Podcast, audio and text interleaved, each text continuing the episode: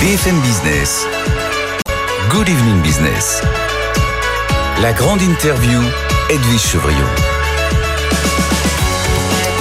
Bonsoir à tous, bienvenue dans la grande interview avec ce soir euh, le ministre délégué en charge de l'industrie, Roland Lescure. Bonsoir Roland Lescure. Merci d'être avec nous, surtout que vous avez connu des moments chahutés tout à l'heure à l'Assemblée nationale avec cette altercation extrêmement violente, hein, il faut le reconnaître, entre euh, un député euh, du Rassemblement national et Bruno Le Maire. On, verra peut-être tout à l'heure un petit extrait. C'est vrai que ça a été très fort. Il y a beaucoup de questions à voir avec vous, bien sûr. L'industrie, est-ce qu'on voit qu'on va vers une récession? Il y a le problème de réquisition euh, pour les, dépôts de carburant Est-ce que c'est pas un peu trop tard? Est-ce que bah, c'est peut-être un aveu de faiblesse en tous les cas euh, pour euh, sortir de ce guépier de pétrole Mais je voudrais commencer et m'adresser à l'ancien économiste que vous étiez, Roland Lescure. Vous avez vu les prévisions du FMI à l'occasion de l'Assemblée générale. Il y a vraiment un risque de crise grave le, ce risque de crise grave a atteint son plus haut niveau, je cite, depuis le début de la pandémie euh, du Covid-19. Récession pour l'Allemagne, récession pour l'Italie. Bref, il y a de quoi s'inquiéter. Oui, il y a de quoi s'inquiéter. Moi, aujourd'hui, je suis plutôt inquiet. Bon, évidemment, il y a un verre à moitié plein dans cette prévision du FMI, c'est que la France s'en tire plutôt bien. On l'a vu pendant... Oui, ben 1%, c'est ce qu'on prévoit. Alors, nous, on est à 1, le FMI est à 0,7. 0,7, oui. Ça veut dire que la France continue à croître et en grande partie d'ailleurs lié aux mesures qu'on a prises depuis un an pour protéger le pouvoir d'achat des Français, du coup la consommation. Oui, d'accord, mais enfin, on vit dans un c'est l'Allemagne entre en récession, vous voyez, c'est quand même ben, pas une bonne nouvelle pour la zone euro. Non, mais hein. évidemment, une récession allemande n'est pas une bonne nouvelle pour la France. Mais ce que dit le FMI quand même, je tiens à le rappeler, c'est que malgré une récession allemande, la France continuerait à croître. Ce qu'il faut maintenant, c'est tout faire pour essayer de sortir le monde de l'ornière dans lequel il est. Le vrai défi, c'est le prix d'énergie, j'imagine qu'on y reviendra, mais juste sans faire de l'autosatisfaction, quand même, reconnaissons que la France aujourd'hui s'en tire plutôt mieux.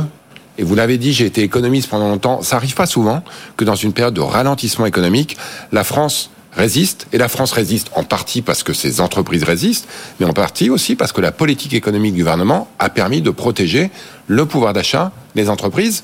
Donc franchement, euh, bravo. Maintenant, il faut continuer parce que les risques sont à la baisse. Il faut le reconnaître. Le ministre de l'Industrie est inquiet. Ça fait cinq ans qu'on se bat pour réindustrialiser la France. Moi, je ne souhaite pas que l'industrie française soit euh, la victime collatérale de la guerre en Ukraine. Donc, on va tout faire pour s'assurer que l'industrie continue à reprendre des lettres de noblesse en France et à se réinstaller partout en France. Mais reconnaissez quand même que pardon, ça jette une ombre sur la réindustrialisation euh, de la France souhaitée notamment par le gouvernement. Bien sûr, et c'est pour ça qu'il faut tout faire au niveau international, au niveau national, on va y revenir, pour s'assurer que les entreprises industrielles, et notamment celles qui font face à la concurrence internationale, et un prix de l'énergie correct. C'est-à-dire qu'on puisse faire baisser le prix de l'énergie pour toutes les entreprises qui consomment aujourd'hui beaucoup d'énergie. C'est beaucoup le cas de l'industrie. Moi, je passe mon temps dans les territoires. J'ai rencontré euh, vendredi dernier une entreprise d'énergie, une entreprise qui fait des batteries, euh, une, euh, une, entreprise qui est de, dans la Charente, à côté d'Angoulême. J'ai été voir une verrerie, Arc, on la connaît bien évidemment mmh. dans le Pas-de-Calais. J'ai vu une autre verrerie, Duralex, dans le Loiret.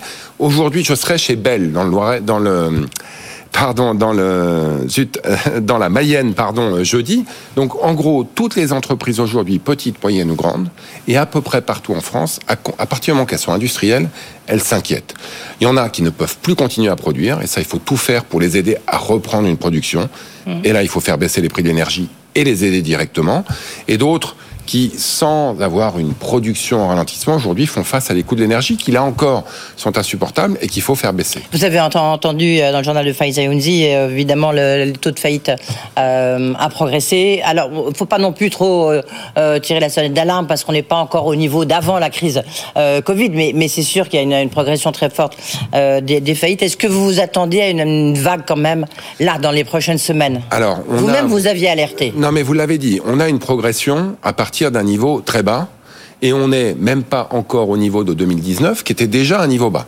Donc oui, évidemment, dans une période très volatile, on a eu la crise du Covid, on a eu la reprise en V très forte, on a eu ensuite, je dirais, un retour à la normale, et là, on fait face à une crise énergétique, on a des chiffres de défaillance qui font un peu le yo-yo. Mais l'objectif, il est d'aider les entreprises, à la fois financièrement.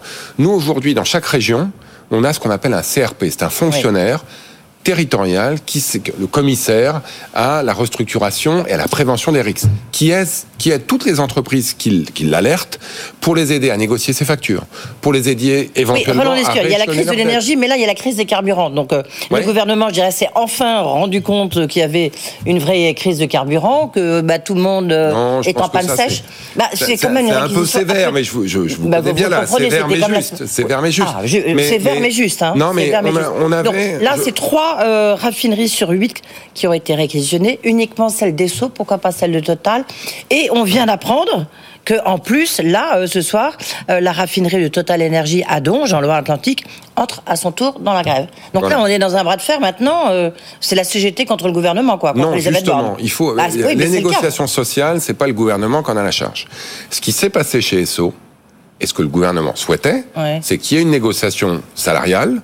Elle a eu lieu, elle a débouché sur un accord majoritaire. Et un syndicat minoritaire décide pour autant de continuer à bloquer. Ça, c'est plus du dialogue social, c'est du dialogue antisocial. Donc à partir du moment qu'on a un dialogue, une négo, un accord majoritaire, eh ben, le gouvernement, son rôle, effectivement, c'est de faire en sorte que cet accord puisse être mis en œuvre et qu'on arrête de bloquer le pays. Il y a un moment, il faut intégrer, je pense, la galère dans laquelle sont des millions d'automobilistes depuis des jours qui trouvent pas d'essence. Et ça, il faut que ça cesse. Surtout que chez Esso, vous l'avez dit, on a aujourd'hui un accord, une négociation qui a abouti. Chez Total, on espère aussi qu'elle va aboutir. Elle a commencé on, veut, on veut. Et Alors ces réquisitions, ça va donner quoi? Parce qu'en plus, ah bah, est-ce qu'elles sont légales? Je voyais une déclaration euh, Bien sûr juste avant en disant. Bien sûr qu'elles le sont aujourd'hui. Comment vous allez procéder Qu'est-ce qui va se passer eh ben, On réquisitionne la manœuvre en disant vous devez libérer aujourd'hui. On a un syndicat minoritaire qui bloque des dépôts. C'est-à-dire que les camions qui sont remplis aujourd'hui, les camions citernes qui sont pleins d'essence et qui sont prêts à livrer les stations-service partout en France, ne peuvent pas sortir du dépôt. Donc on va réquisitionner les salariés pour qu'ils ouvrent les portes d'abord et pour que les, les, compagnies, les camions pardon, puissent sortir. Il faut qu'on puisse vider les cuves pour remplir les camions. Bref, il faut qu'on retrouve une activité normale puisque la négociation normale a donné un accord normal. Et donc il faut qu'on retrouve, je dirais, un peu de raison on est dans un monde où le gouvernement, je pense qu'on l'a montré, respecte le dialogue social, mais il faut être deux pour danser le tango. Il y a un moment où, quand il y a un accord majoritaire, il faut que les syndicats minoritaires bah, s'inclinent prennent l'accord en question, prennent les hausses de salaire qui vont avec. On a vu quand même que ce sont des secteurs dans lesquels les rémunérations, je dirais, sont de qualité.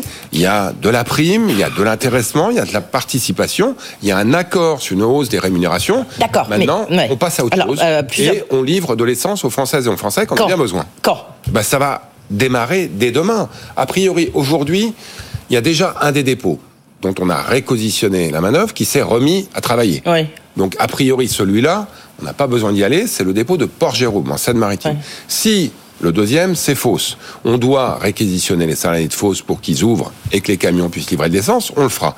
Le troisième de chez Il y a l'armée qui, il y a l'armée dans ce cas-là qui débarque si jamais. Euh, non, mais on parle à des employés d'entreprises françaises syndiqués qui, je pense, sont prêts à respecter la loi. Jusqu'à présent, ils respectaient la loi. Le droit de mm. grève, ça fait partie de la loi. Mm. À partir du moment que le gouvernement réquisitionne, je ne peux pas imaginer que ces gens-là disent bah, moi, je respecte pas la loi, je vais continuer à bloquer.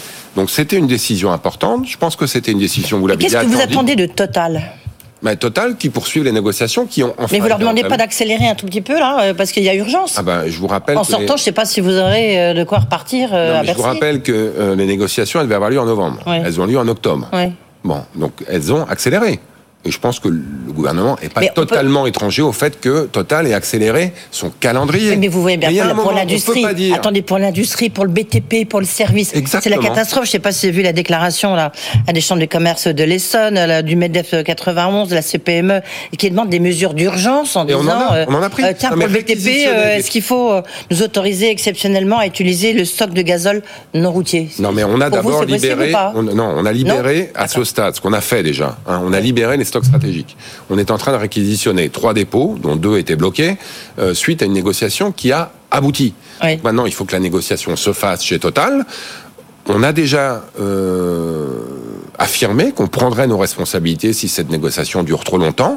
Il faut ah, laisser le dégât. Il faut laisser le Vous laissez le délai, c'est quoi là? Vous êtes ministre de l'Industrie, vous nous dites quoi? À ceux qui nous écoutent. Vous leur dites c'est euh, trop longtemps, c'est fin de semaine, c'est fin de semaine? Évidemment, on est sur une chaîne d'information en continu. Donc le temps a l'air toujours extrêmement précis. Mais non, mais c'est pour nos Ce sujet est arrivé vendredi, on est mardi, on a pris une décision historique qui est de réquisitionner trois dépôts importants. Voilà, trois dépôts importants qui vont du coup, dès demain, faire en sorte que des stations-service qui n'étaient pas livrées l'étaient. La réquisition des stocks stratégiques a fait que d'ores et déjà aujourd'hui, on a des stations-service qui n'étaient pas livrées, qui l'ont été. Donc on a augmenté le taux d'ouverture des stations-service essentiellement en Ile-de-France et dans et, Est-ce que ce week-end il y aura, il y aura du ben, on va tout faire pour en tout cas. Des mais, carburants. Mais on est dans une logique aujourd'hui où je pense l'État a montré qu'il est capable d'agir. Mais vous êtes capable de forcer la main à Total si jamais ça dure trop longtemps. si on n'est pas là pour forcer bah, la main sur des négociations. Nous on est là pour s'assurer que le processus de dialogue social ait bien lieu. Bah non, est-ce que c'est vraiment votre rôle? C'est surtout euh, pour dire que la France puisse fonctionner. C'est ça votre rôle. Enfin, pardonnez-moi, mais en quatre jours, on a pris une décision historique. Effectivement, je le reconnais, ça a été la galère pour des millions d'automobilistes ce week-end. Ça l'a été d'autant plus qu'ils allaient travailler hier et aujourd'hui. Là, c'est pour tous les gens qui travaillent, Exactement. Non, mais, même, non, mais franchement, le week-end, on a autre chose à faire que de faire la queue pendant une heure chez Total ou ailleurs pour faire le plein. Mais c'est vrai que à partir du moment qu'on était hier dans une logique de semaine de travail, ça devenait particulièrement pressant. On a pris des décisions dès aujourd'hui. Est-ce qu'il faut de nouvelles aides, à votre avis, ou pas? Alors, on est en train de travailler sur des nouvelles aides, mais là, on parle de la crise énergétique. Hein. ah bah oui, non, mais non, mais là, sur, là, sur ce qui se passe là, euh, bah non, il faut faire le dos rond et attendre que le. Non, mais on fait pas le dos Les pompes euh, soient remplies. Les pompes sont en train d'être remplies. Elles l'ont été aujourd'hui grâce au stock stratégique. Elles vont l'être dès demain à partir de l'ouverture. Donc ça va évidemment prendre quelques jours avant qu'on retourne à 100%. Mais on est en train de faire tout pour que cet événement ne dure que quelques jours. Vous avez utilisé combien des stocks stratégiques de la France? Non, mais ça, c'est des stocks stratégiques. Donc, par définition, je ne vais pas vous donner cette information. Ce que je peux vous dire, c'est qu'aujourd'hui, on a plus de 50% des stations en Ile-de-France qui sont à nouveau approvisionnées. On n'est pas loin de ce chiffre dans les Hauts-de-France. Donc, on a utilisé les stocks stratégiques de manière à redonner de l'essence aux conducteurs français et ça, c'était la moindre des choses, je le reconnais. Tiens, euh, juste un mot, puisqu'on parle d'énergie, je veux dire un mot sur EDF. Il y a le nouveau président, euh, euh, finalement, qui devra être nommé. Il doit être auditionné la semaine prochaine. Bruno Le Maire a dit ce matin qu'il fallait que le calendrier sur la réouverture, on sait qu'il y en a 25 sur 56 réacteurs qui sont fermés, le calendrier de réouverture soit tenu jusqu'en 2023, là. Et quand on regarde de très près ce qu'a fait Mathieu Pechberti chez nous, on se rend compte que le calendrier, il est beaucoup trop tendu. Ce n'est pas tenable, ce calendrier. Moi, je considère qu'aujourd'hui, le défi d'EDF, il est avant tout un défi de performance opérationnelle. Oui, c'est ça, mais non. Je vais être assez beau, il faut livrer la marchandise la marchandise. Oui, mais visiblement, ça va pas, le, pas le eh ben, faire là. Eh ben, ça va être la première mission, je pense, du nouveau euh, président. Ah oui, mais il est nommé quand Vous vous rendez compte, on est déjà à mi-octobre. Ah bah ça va très Il est nommé, mais il y a hein, les auditions. Il y a, il y a les auditions. pour l'instant, il n'y a, a, plus de pilotes dans l'avion chez EDF. Euh, si, quand même. Enfin, heureusement, il y a quand même des dizaines et des dizaines de milliers de salariés qui aujourd'hui travaillent et notamment qui réparent la corrosion des réacteurs qui doivent être redémarrés. Mais ça, c'est évident. Un nouveau Donc vous nous dites ce soir, non, le calendrier, il sera tenu. Ben, alors ça, ça dépend pas de moi. Ça dépend de la performance opérationnelle du nouveau patron d'EDF, dont ça va être la première mission. Et ensuite de l'autorité de sécurité nucléaire, quand même, qui va devoir confirmer que le travail a été fait. Ah, c'est pas le ministre de l'Industrie qui décrète l'ouverture des centrales nucléaires. Non, mais enfin, heureusement. Mais feuille de route. Dans la, exactement, dans la feuille de route du nouveau PDG d'EDF. Il y a une feuille de route à moyen long terme. Qu'est-ce que vous avez traîné? Vous n'étiez pas encore nommé, c'est pour ça qu'on peut dire que ça non, traîne depuis longtemps. Aujourd'hui, on a eu des mauvaises surprises sur la production d'électricité en France, et clairement, aujourd'hui, on a besoin que ces mauvaises surprises deviennent des mauvais souvenirs, et qu'on se remette à produire de l'électricité. Il y a à peu près 27 réacteurs, donc on attend la remise en fonction progressive dans les mois qui viennent. Moi, j'espère qu'elle va avoir lieu, et c'est clairement la première mission du nouveau patron. Euh, énergie, est-ce qu'on peut parler d'un plan déloyal de la part de l'Allemagne? En tous les cas, il y a beaucoup de, de, Ça a été ressenti comme ça au niveau européen. Il y a la commissaire, la redoutable et redoutée commissaire Margaret Vestager euh, de la concurrence qui va se pencher. Parce qu'il y a 200 milliards, donc il y a 80 milliards, 90 milliards pour les entreprises, notamment des grandes entreprises. Et là, euh, bah, les entreprises françaises, qui elles, en termes de bouclier tarifaire, je crois que c'est quoi C'est combien? C'est 50 millions, 100 millions Non, non, non, Enfin, c'est pas du tout les, la même ordre de grandeur. Quand on compare les chiffres, au total, les 200 milliards d'Allemagne, c'est à peu près 100 milliards en France. Oui, mais pas pour les entreprises. Je, je reste sur les entreprises. Il n'y a pas 200 milliards pour les entreprises en. Allemagne. Le 200 non, c'est 90-95, hein, je crois. Ce qu'on a aujourd'hui, c'est un calendrier européen extrêmement important. Le 20 et le 21 octobre, on a un sommet européen dans lequel il faut qu'on s'entende et qu'on s'entende à être solidaire. Aujourd'hui, il y a un certain, nombre, solidaire il y a un certain nombre de dispositions du plan allemand qui sont un peu solo. Donc moi, ce que j'espère, c'est qu'ils ont mis ça sur la table pour mettre de la pression, et c'est bienvenu, notamment sur la commissaire en question, pour qu'elle réalise qu'aujourd'hui, l'industrie européenne est en danger. Mmh. Et moi, je ne serai pas le ministre de la désindustrialisation, je suis le ministre de la réindustrialisation. On m'a demandé de prendre ce qu'on a fait depuis cinq ans et d'accélérer. Mmh. Donc je le répète, l'industrie française et l'industrie européenne ne seront pas les victimes collatérales de la guerre en Ukraine. Ça veut dire quoi?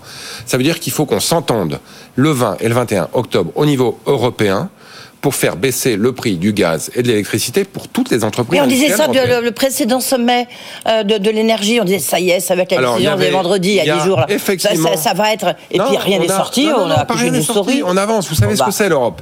Mais oui, mais attendez, il y a besoin... urgence, c'est ça Allez, faut. je vais le dire comme ça. On a besoin ouais. que les grandes personnes se retrouvent. Les grandes personnes, c'est les sommets des chefs d'État et de gouvernement qui ouais, se retrouvent une fois tous les 3-4 mois, qui sont capables de faire travailler tout le monde avec une échéance très claire les ministres des Finances pour la partie aide ah, d'État. Donc ça voulait dire que le, sommet, le, le, Conseil de l'énergie qui s'est tenu n'a servi à rien non, en fait. Bien sûr il faut que attendre, si. il faut attendre les grandes personnes bien sûr comme que vous si. dites. Mais oui, mais en attendant, il faut travailler. Donc il y a eu des progrès qui ont été faits ont été difficiles, mais qui nous ont permis d'avancer sur un certain nombre de caractéristiques. Il y a un nouveau Conseil européen de l'énergie. Il y aura sans doute des discussions entre ministres des Finances.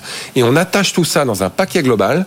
Aujourd'hui, malheureusement, il n'y a pas de formule magique. Je ne peux pas vous dire, il suffit de tirer... Il faut plafonner le prix du gaz. Oui, mais ça, c'est pas une baguette magique. Vous pouvez le dire, et je pourrais le dire aussi. Découpler le prix du gaz de Exactement.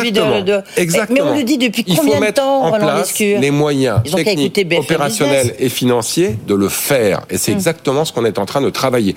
Typiquement, si vous voulez par exemple adopter un mécanisme dit à l'espagnol, Ouais. qui plafonne le Ouais. prix du gaz ce oui. pour les centrales électriques. Et donc, qui va faire baisser le prix de l'électricité. Si vous baissez le prix du gaz qui rentre dans les centrales électriques, il faut baisser l'électricité. Ouais. Vous dites à l'Allemagne, ça va vous coûter beaucoup plus cher qu'à la France, parce que nous, des centrales à gaz, on n'en a pas. Et donc, il faut négocier, notamment avec l'Allemagne, la manière dont on pourra éventuellement compenser ça. L'Europe, c'est compliqué, mais l'Europe, c'est efficace quand on est solidaire. Moi, je suis persuadé que d'ici le 20 et le 21 octobre, on va arriver à trouver des solutions, à la fois économiques, financières et industrielles. Sinon, il faudra qu'on s'y mette, nous. Mais voyez, Oui, mais pourtant, Aujourd'hui- nous, on a quand même fait, et vous-même, vous l'avez rappelé au début de cette interview, que vous avez fait le quoi qu'il en coûte, et donc ça a permis à la France quand même alors de, le quoi qu'il en coûte, c'était sortir. plutôt pour la Covid. Non, non, mais Là, on attendez. est passé à chaque euro compte, mais Non, on a quand même dépensé ouais, pas mal ça, On a d'euros un petit pour peu de mal à, le percevoir, ouais, mais enfin, vous n'avez pas mis du budget, donc je ne vais pas vous poser des questions là-dessus. C'est gentil. Mais il y a eu le quoi qu'il en coûte au moment de la crise Covid. Là, il y a le bouclier tarifaire, euh, qui a permis quand même, notamment pour les Français, de limiter l'inflation. Mais euh, on a envie de dire, il y a quand même les entreprises là qui sont confrontées à des situations Et moi, extrêmement je- ce que je souhaite, difficiles. et je peux vous dire qu'on est là-dessus sur la même ligne avec Bruno Le Maire, c'est que les entreprises industrielles qui font face à la concurrence industrielle et des prix de l'énergie qui baissent, qui baissent dès maintenant, et qui baissent pour ouais. 2023. Et donc, ils baisseront. Donc, j'espère qu'on arrivera à s'entendre au niveau européen, complété par le fonds Ouais. dont on est en train de préciser les contours, qui va essentiellement être simplifié, prolongé jusqu'en 2023 et amplifié dans son impact. Aujourd'hui, on parle de 2 millions, 25 Ouais. millions, 50 millions de plafond, on va doubler tout ça. Bref, en aidant les entreprises directement et en intervenant sur le marché, moi j'espère qu'on va avoir un arsenal suffisant pour aider les entreprises industrielles françaises à passer la crise, les petites, les moyennes et les grandes, parce qu'il y a aujourd'hui de très grandes, j'en ai visité certaines, Aluminium ouais. Dunkerque par exemple, ou Arcelor, qui sont énormément affectées. Et, et- et il nous reste juste euh, trois minutes, donc euh, je vais, je vais vite. Je voudrais quand même revenir. euh, je vous remercie d'être là parce que vous avez passé une après-midi un peu chahuté sur cet incident à Oui. l'Assemblée nationale qui a opposé, mais d'une manière extrêmement virulente, un député du Front du Rassemblement national face à Bruno Le Maire. On a parlé de lâcheté. On voit peut-être les images pour ceux qui nous regardent euh, à la télévision euh, derrière moi ou derrière vous, je ne sais pas. Et on, on voit Bruno Le Maire, mais qui a presque envie d'en venir aux mains. Et après après, euh, Marine Le Pen, elle a quand même dit, ben oui, il y a eu gaspillage. En fait, on a vendu les bijoux énergétiques de l'industrie française. Euh, climat très tendu quand même. Non mais climat tendu. Ça fait deux fois maintenant que des députés sont sanctionnés par la présidence de séance pour propos inappropriés. C'était Daniel Obono la semaine dernière et c'est le député du FN. Vous avez fait un lapsus qui est à mon avis révélateur. Ça fait 50 ans que le FN existe. Il porte des cravates, vous retirez la cravate, c'est les mêmes. Traiter un ministre en séance publique mm. de lâche, au-delà du caractère formel vraiment extrêmement scandaleux, qui est-ce qui est lâche dans cette histoire? Si on avait aujourd'hui Madame Le Pen et ses amis au pouvoir dans le monde, Aujourd'hui, à Kiev, on aurait le drapeau de la Fédération de Russie. Donc, des leçons de lâcheté, je pense qu'on en a à recevoir de personne. Bruno Le Maire, ça fait cinq ans qu'il se bat. Avec détermination et je pense avec mm. courage. Je pense que tout le monde le reconnaît pour sauver l'économie française en temps de Covid, pour réindustrialiser la France, pour protéger des fleurons d'acquisition internationale. Le fameux décret sur les investissements étrangers en France, c'est lui qui a proposé d'élargir. C'est moi qui l'ai voté, j'étais rapporteur général de Emmanuel Macron, lorsqu'il était ministre de l'économie, euh, euh, il a quand même vendu quelques petits joyaux de non, la, la, couronne nucléaire française. J'espère qu'un jour, on fera le bilan de ses ventes et de ses achats. C'était pas la couronne nucléaire française, c'était des turbines à gaz d'Alstom qui ont été vendues à General Electric. Depuis, on les a rachetées moins cher et on a créé surtout avec Alstom un vrai géant mondial du train. Et qui marche J'espère qu'un jour, exactement, bravo Alstom. Donc j'espère qu'un jour on fera le vrai bilan économique et financier de ces opérations, parce que la politique, ça va cinq minutes. Les affaires aujourd'hui, on a un grand champion mondial, vraiment mondial, du train. Et c'est en grande partie grâce à nous et aussi quand même grâce aux actionnaires et à l'entreprise qu'on le doit. On avait et aux dirigeants, oui. On avait, euh, on avait un grand, euh, un, grand géant de l'automobile qui s'appelait Renault Nissan. Dans l'impression que l'alliance est mise à mal, euh, que Renault pourrait, Nissan pourrait baisser sa participation, non que Renault pourrait baisser sa participation de 43% à 15% justement dans Nissan. Nissan qui pourrait revenir un peu plus en force dans la gouvernance de Renault. ça va se déboucher boucler quand À l'occasion du salon de l'auto non, alors vous avez dit, ça, on a le mondial de l'automobile la semaine prochaine. On est très heureux de ça. Euh, ça faisait longtemps qu'on s'était pas rassemblé avec nos industriels. À suivre, j'y serai. J'y serai dès lundi avec le président pour l'inauguration et dans la foulée, j'ai prévu d'y passer une journée. C'est la grande fierté qu'on ait aujourd'hui des constructeurs automobiles qui soient en redressement. Mais, non, mais c'est euh, important. Oui, oui, on a des constructeurs automobiles. Moi, je recevrai Carlos Tavares à ce même micro. Eh ben, j'imagine euh, donc le patron de PSA. Il y aura aussi Luca De Meo. Tout ça à suivre sur. On a de grands capitaines d'industrie automobile. Et donc, que un nouveau, non, mais qu'un nouveau dirigeant, hein, Jean-Dominique Sénard, président du Conseil, et Luca Di Meo, réexamine ses alliances stratégiques. L'État est favorable. Non, mais qu'on les réexamine, oui. Nous, on va avoir une boussole. En fait, deux l'efficacité opérationnelle de l'entreprise et les emplois et les installations industrielles en France. Si on répond oui à ça, on sera au rendez-vous pour accompagner cette entreprise sur la voie du redressement. Merci beaucoup, Romain Lescure, d'avoir été avec nous. Donc, le ministre délégué en charge euh, de l'industrie. Et donc, euh, franchement, à suivre sur euh, la grande journée lundi, le début du salon automobile avec tous les grands patrons d'automobile qui seront sur BFM Business, bien sûr. Et vous pouvez podcaster cette interview sur le site de BFM Business et même le QR code qui s'affiche pour ceux qui nous regardent à la télévision. Bonne soirée, tout de suite, que Tech Co. Nous, on se demain, bien sûr. Good Evening Business, la grande interview.